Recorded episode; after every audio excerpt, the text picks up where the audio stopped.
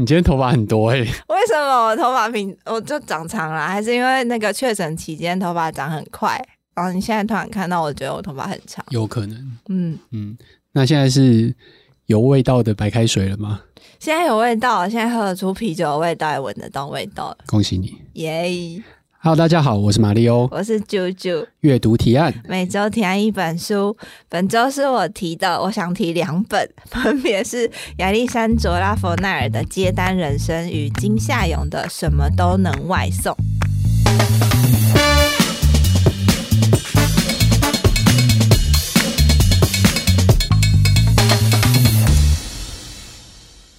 好，所以就两本就对了。对，因为我想要提的是一个议题，可是我觉得这两本它分别切入跟带到的东西很像，就是它是扣一个议题，但是它是完全不同面向去探讨。然后我觉得这样读起来，就是那个完整度会更高。哦，所以它是都在讲呃接单接单这件事情，嗯，零工经济，但是。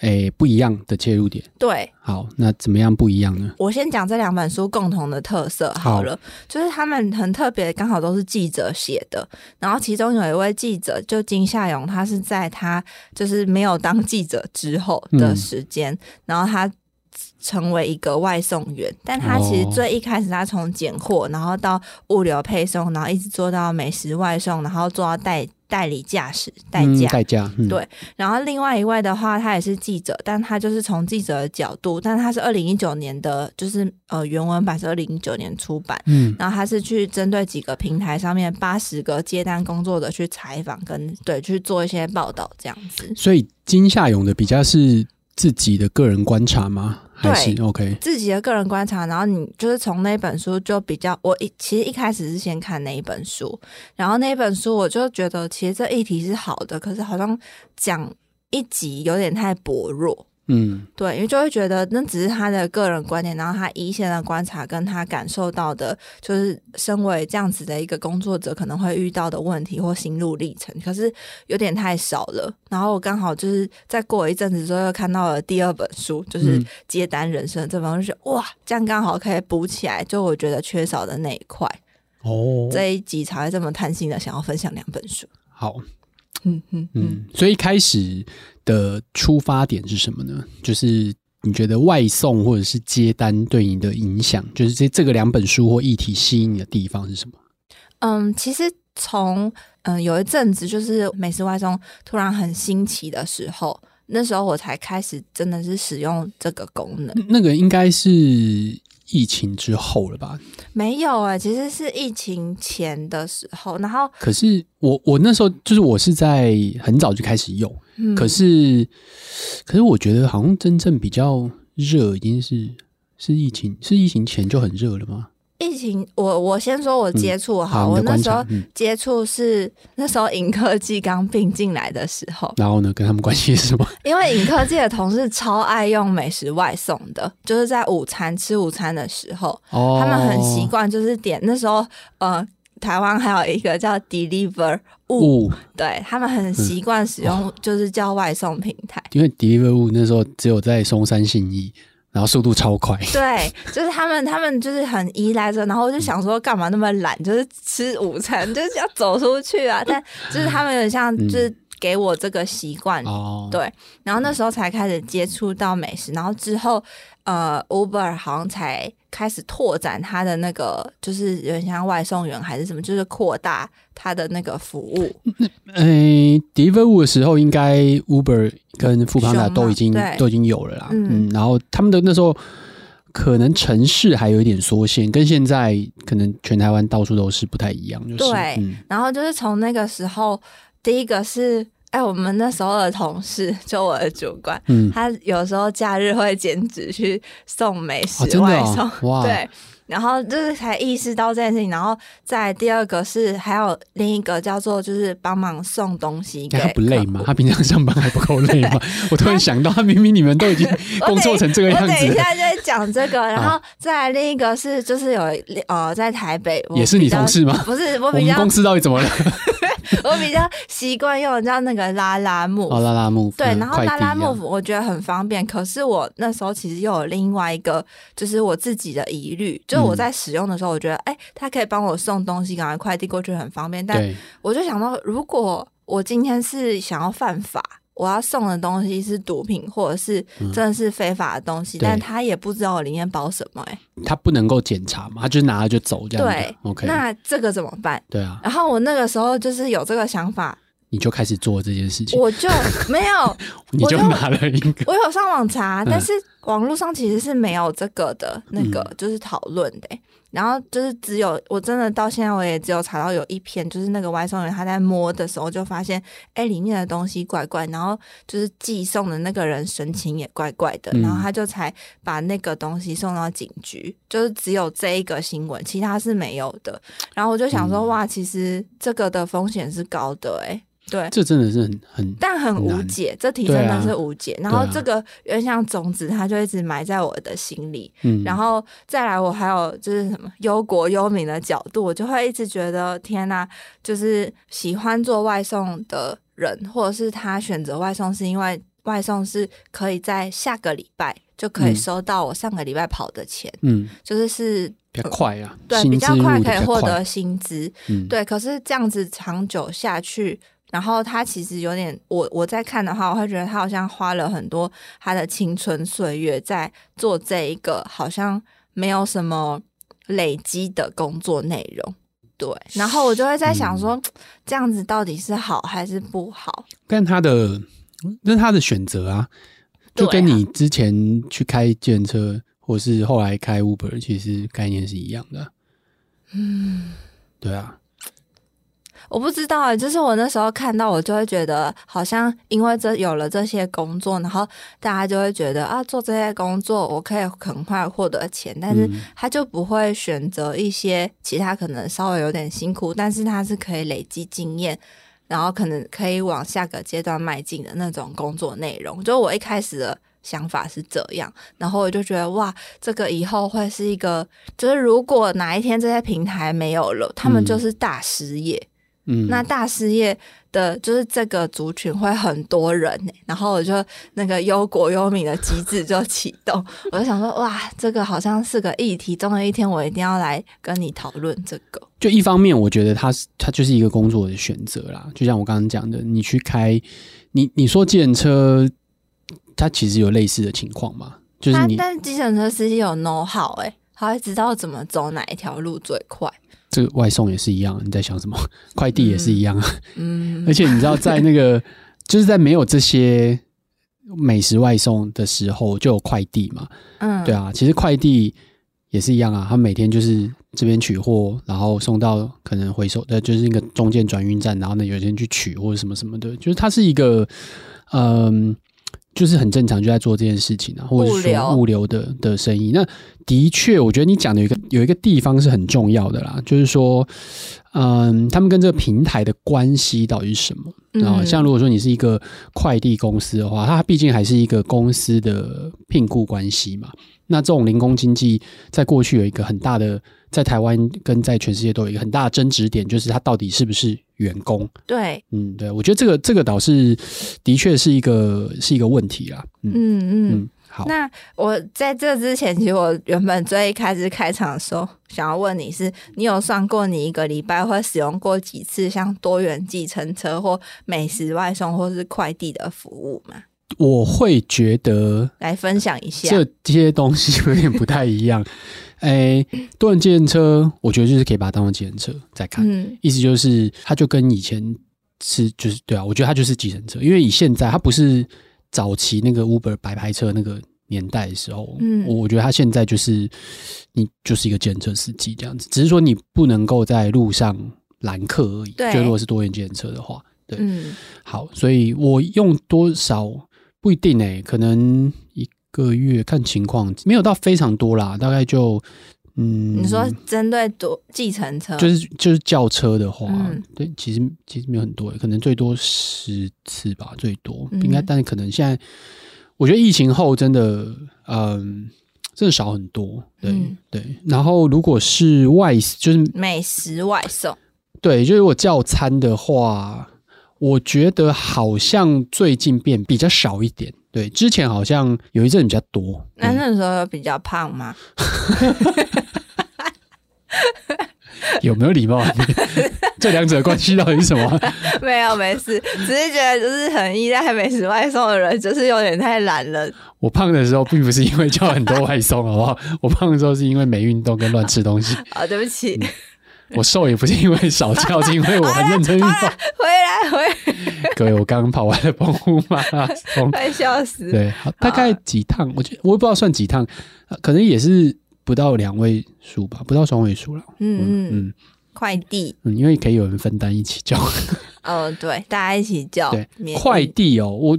我我我完全没有叫过 Lalamove 这样子，完全没有叫过快递，都是别人送给你。哎、欸，对，没有，应该说，如果是公司的，就是就是用公司的配合的配合的快递嘛，对吧？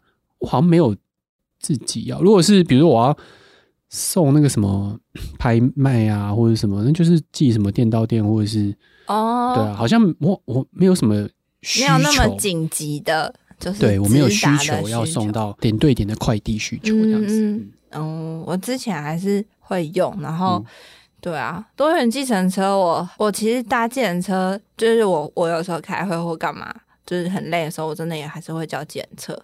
然后多元计程车是我发现很有趣，我到现在就像你说的。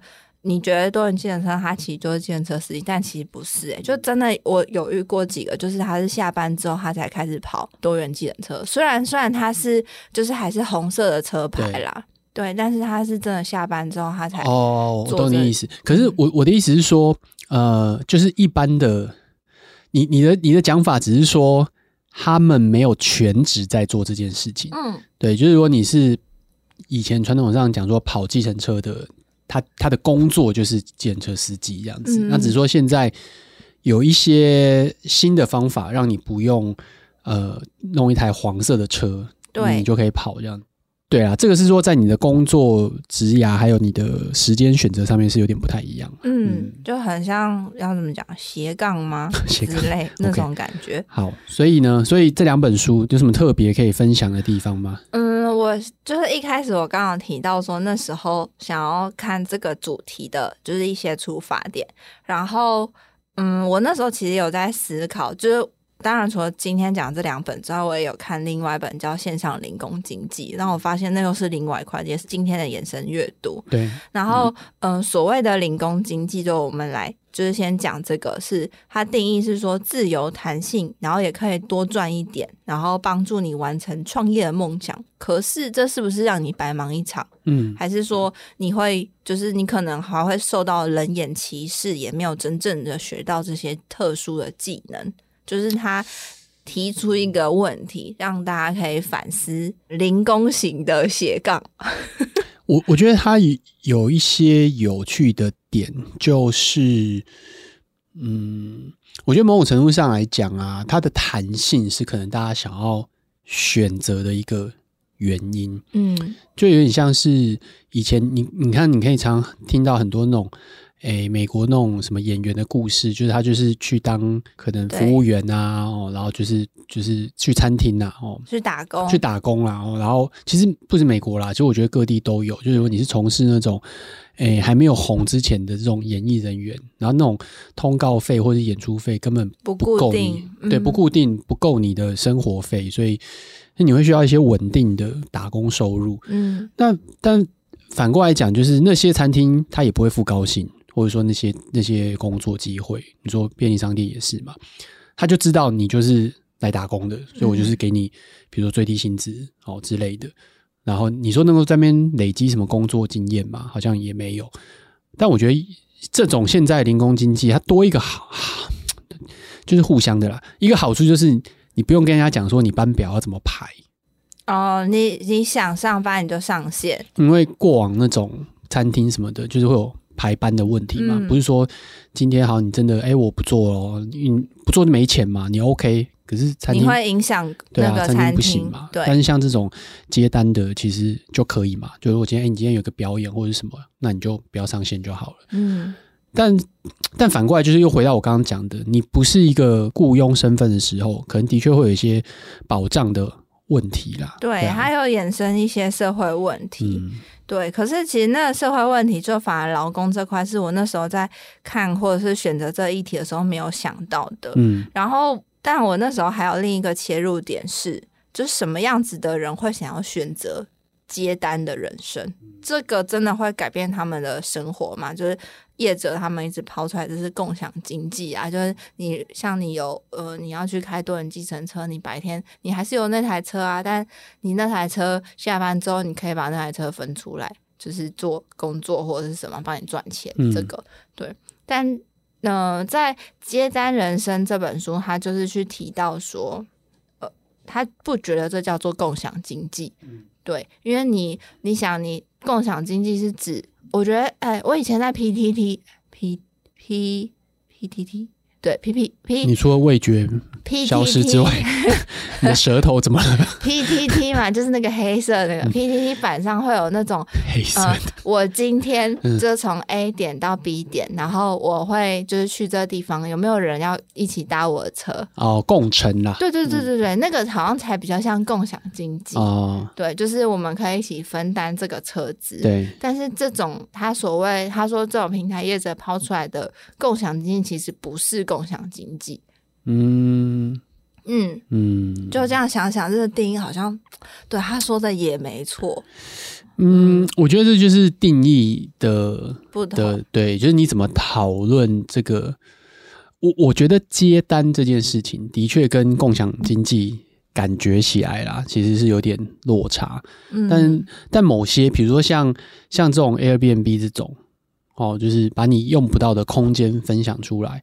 或者是什么以前那种 Uber，就还没有被管制的时候，就是你就开车开开，然后你突然觉得，哎、我想要载人去，然后你付我一点车钱这样子，或是油钱。你知道之前台湾好像没有出现过，就是 Uber 其实它后来有很多种服务嘛，像后来有那种什么呃比较大台的啊，或者是可以载婴儿的，有吗？有有有有，就是它它就特别车型啦，嗯，对，它可能比较贵或者比较少这样子。然后在我那时候在美国，不知道某一年吧，它那时候有一个就是 Uber Carpool，就真的是可以分的。简单来讲，就是它的车费会便宜很多，但是前提就是，比如说要凑几个人，嗯，然后你有去过垦丁，然后那种计程车司机把你们这种一起没有 哎、欸，真的吗？你知道那时候就是，嗯、比如说他就讲说哦，一个人多少钱，但是他就是要凑到四个人满的，嗯、他才会出发这样子。车嗯、对，啊，那个车钱可能就是大家去分那个车钱这样子。然后呃，Uber Uber Pool 还是 Uber Carpool 我忘记了，反正就是我在美国看，对，我在美国看到他这个选项。就比如说你要到 A 点，然后就会想说，哎、欸，有这个有这个选项，然后你会你就会发现它的价钱特别低，但你点之后，你就会发现那个车要绕很多，对，那个车绕很多地方接着，一个一个下车。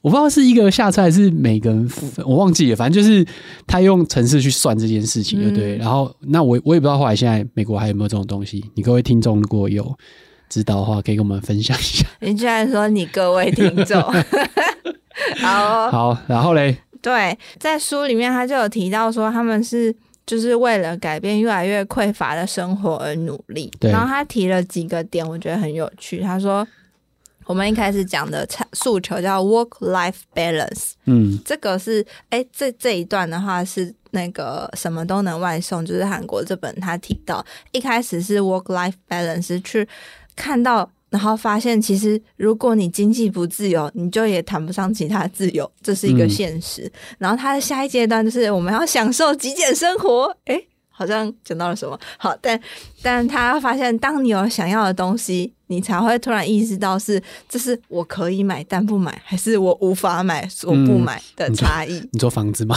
之类的。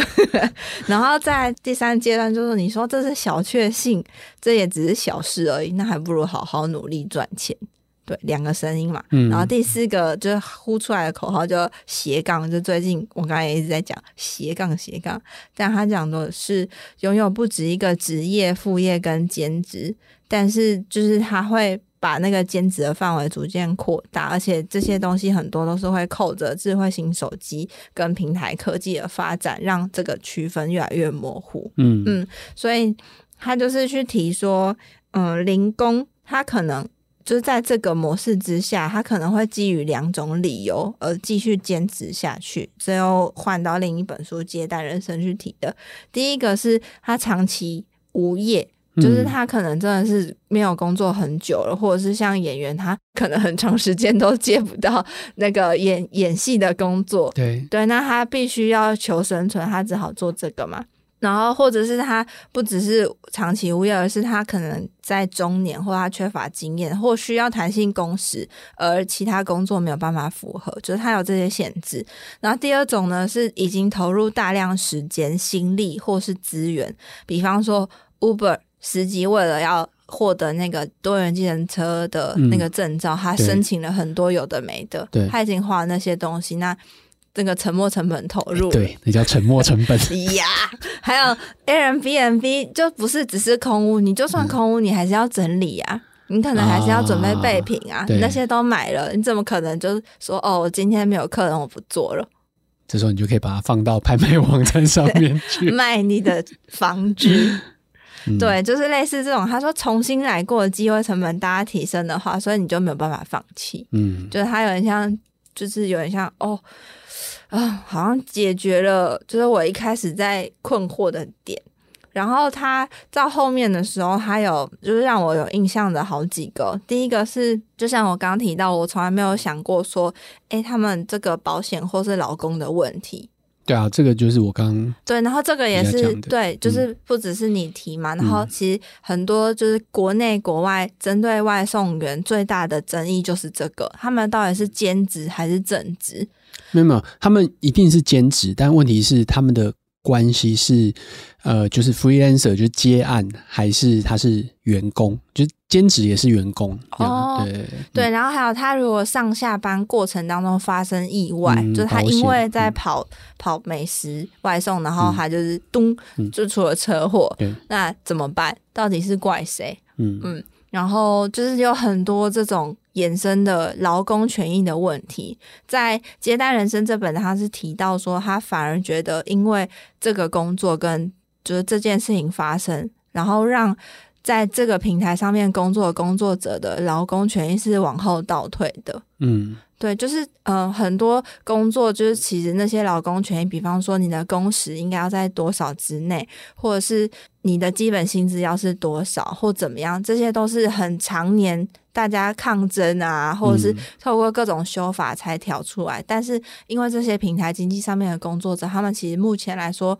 没有很明确的保障。这个是跟进你刚刚讲的啦，就像你刚刚讲的这些。基本权益是怎么来的？有很大一部分跟工会有关哦，就是工会可以去做集体协商啊，呃，如果不行就是罢工啊什么的。但因为本质上做不到这件事情哦，就是说，就是以现在这些平台来讲，比如说，如果今天我跑一个跑一个单，我就像你刚刚讲的，哎，车祸的话谁要来理赔这件事情？对。那换个角度想，我怎么知道？以现在台湾的劳保来讲，如果你在上班或下班通勤时间之内，呃，出了一些事情的话，这劳保是有有保 cover 这件事情的。但你要怎么计算？就是以这种跑跑单的来讲，他要怎么计算他有没有在上班？嗯、然后另外还有刚刚讲的那个最低薪资，就是全全部全世界的劳基法都有那个最低薪资，是不是全世界我不知道。然后但反正台湾的劳基法是有最低薪资的这个规范的。那但是他们其实就没有。对啊，对，而且更麻烦的事情是，呃，以前跑单的时候，这些美食外送的时候，因为一开始可能跑的人比较少，所以他们为了要吸引大家进来，包含那时候开车也是一样，就很比较高的收入，或者说他的奖金门槛比较低，然后奖金比较高，哦，然后所以你只要跑多了，你就可以可以拿到比较多。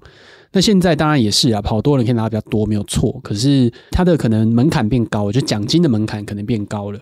所以你只要搜寻，就是可能这种呃美食外送什么的，然后怎么怎么计算啊什么的，你就会看到很多，我看到很多部部落格文章在讲他们怎么计算分析，对，然后或者是怎么跑才会比较多钱这种的。对对对对，然后以前可能你认真跑，可能一个月真的可以有十万，然后现在就是很难，就是以前是认真而且。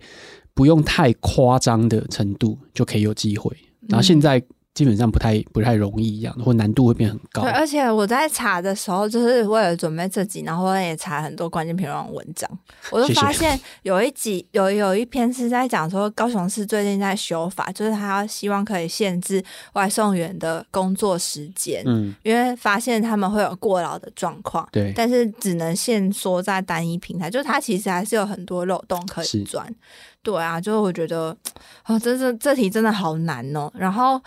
就是另一本，就是韩韩国那本书，他就提到说外送赚很多的迷思，就回应刚刚那个，他就讲说一个月的收入可能很好的时候就是四百万韩元到五百万，嗯，可是你去扣掉那些里里里里口口，像油钱、保险费，就是他帮自己保保险，然后平台的抽成，还有摩托车你还是要换机油，轮胎也会耗损的那些保养维修费，就是你这样扣一扣，其实你到底真的有没有像？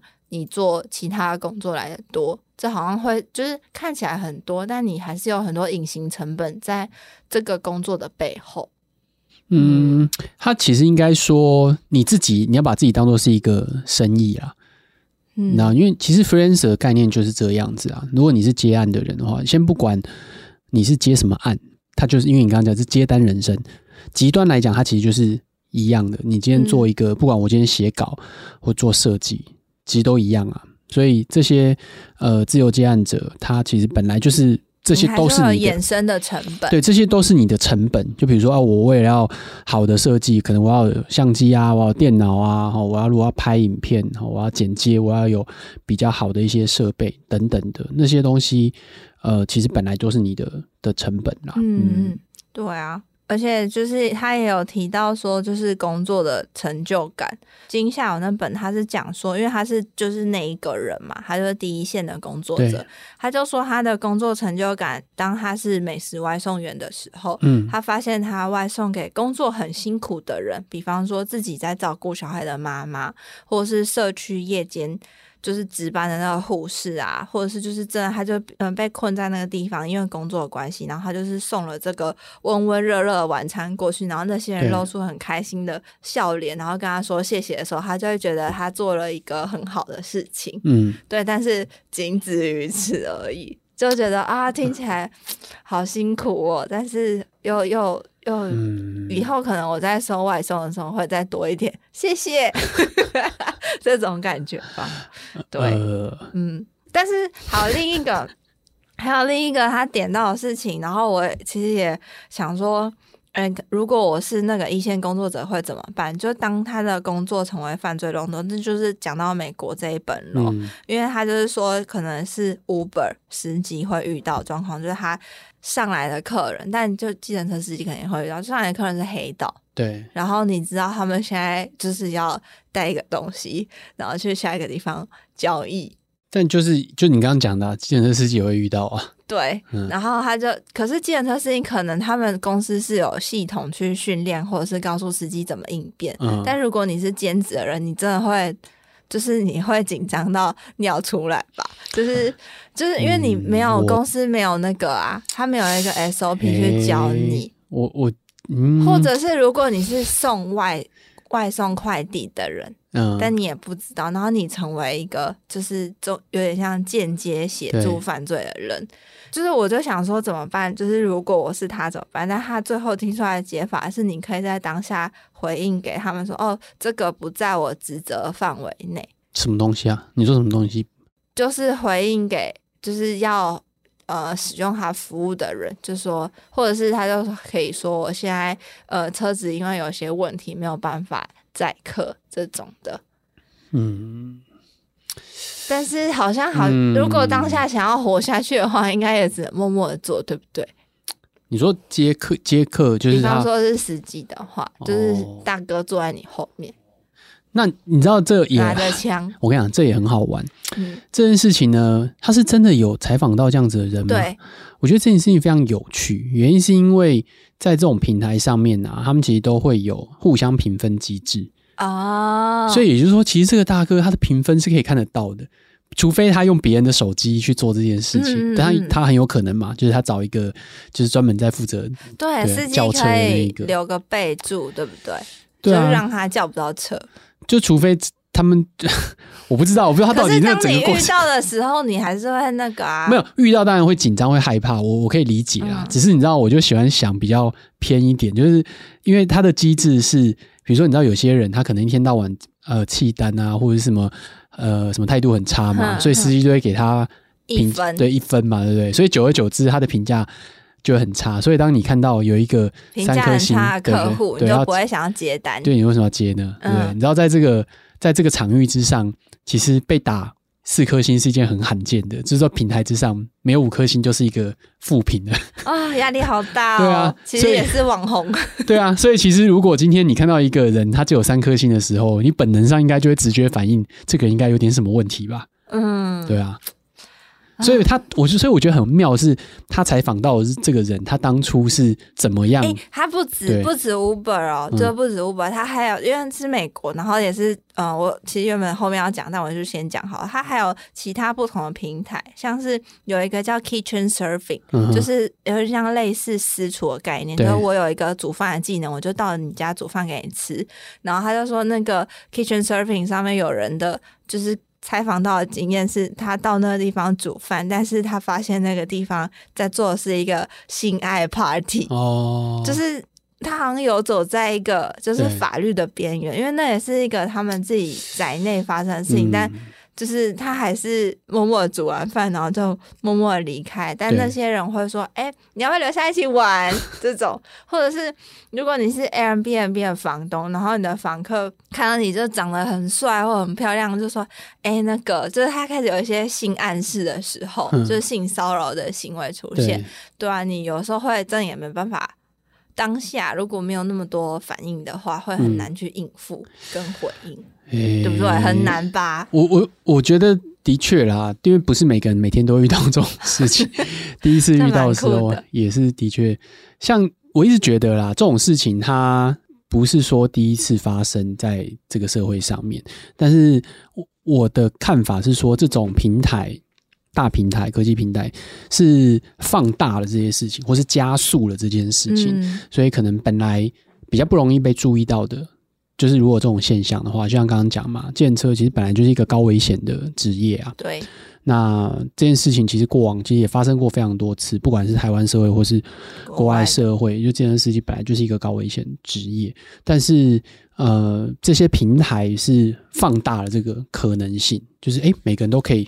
进来做，而且以前你是全职在跑的时候比较容易遇到，现在就是你刚刚讲，哎、欸，下班来跑一下，搞不好不小心就遇到了。对，好衰哦，干对啊，对啊，所以我我会觉得常常发生的事情，或者说这件事情都有发生过哦。但是这个经济这个平台哦，就不管是哪一个平台，放大这件事情，让我们需要更花更多的时间去面对这件事情，跟讨论啊，怎么样。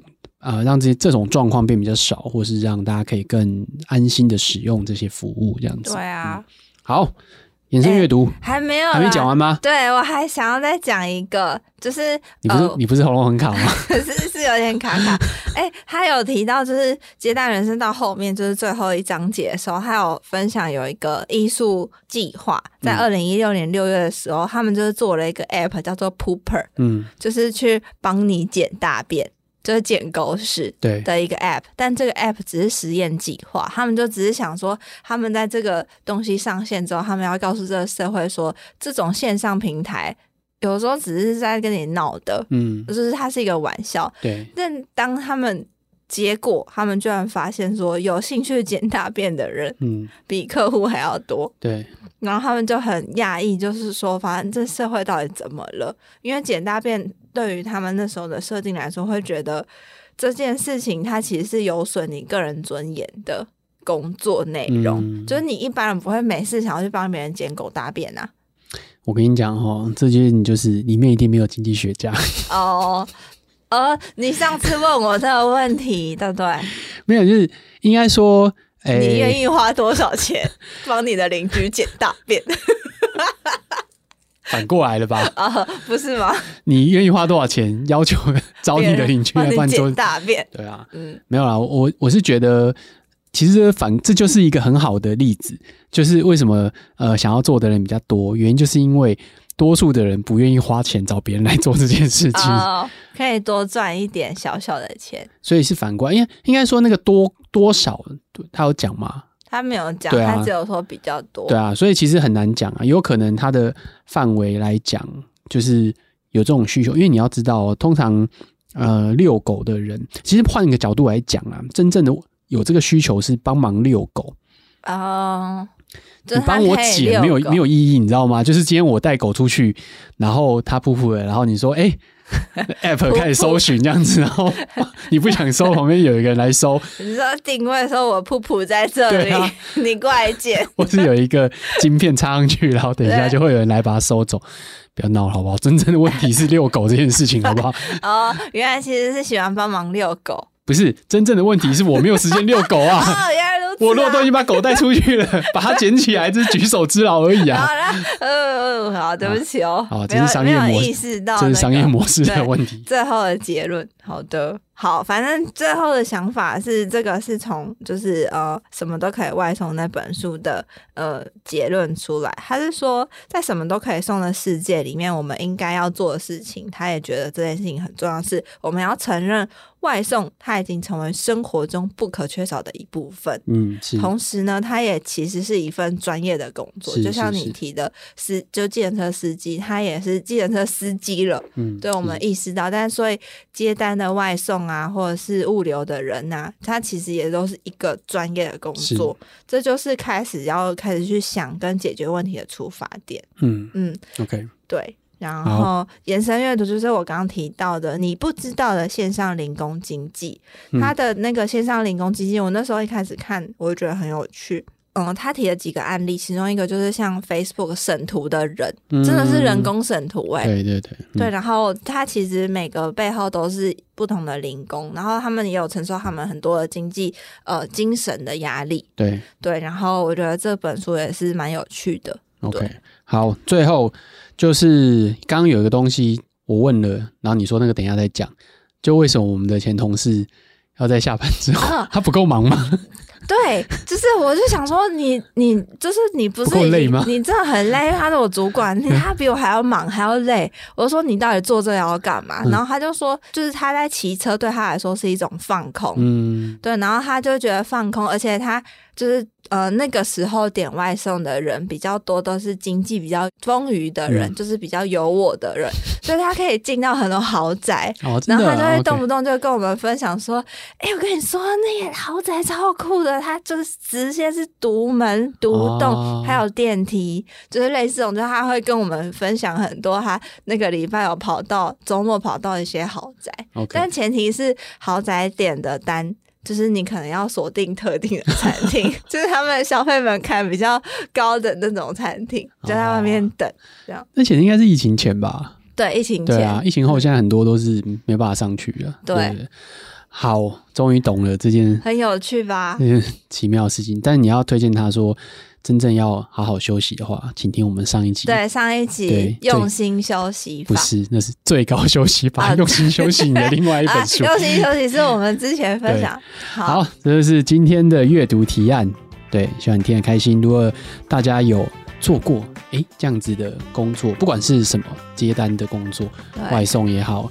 呃，开车也好，或是其他的，然后你觉得哪些呃这种类似零工也是对这种零工的工作哦，然后你觉得是、嗯、呃值得跟我们分享的或辛苦的，对，麻烦留言给我们哦，在 Apple Podcast 或是在 Facebook、IG 都可以，嗯，好不好？希望今天喜欢，谢谢，拜拜，拜拜。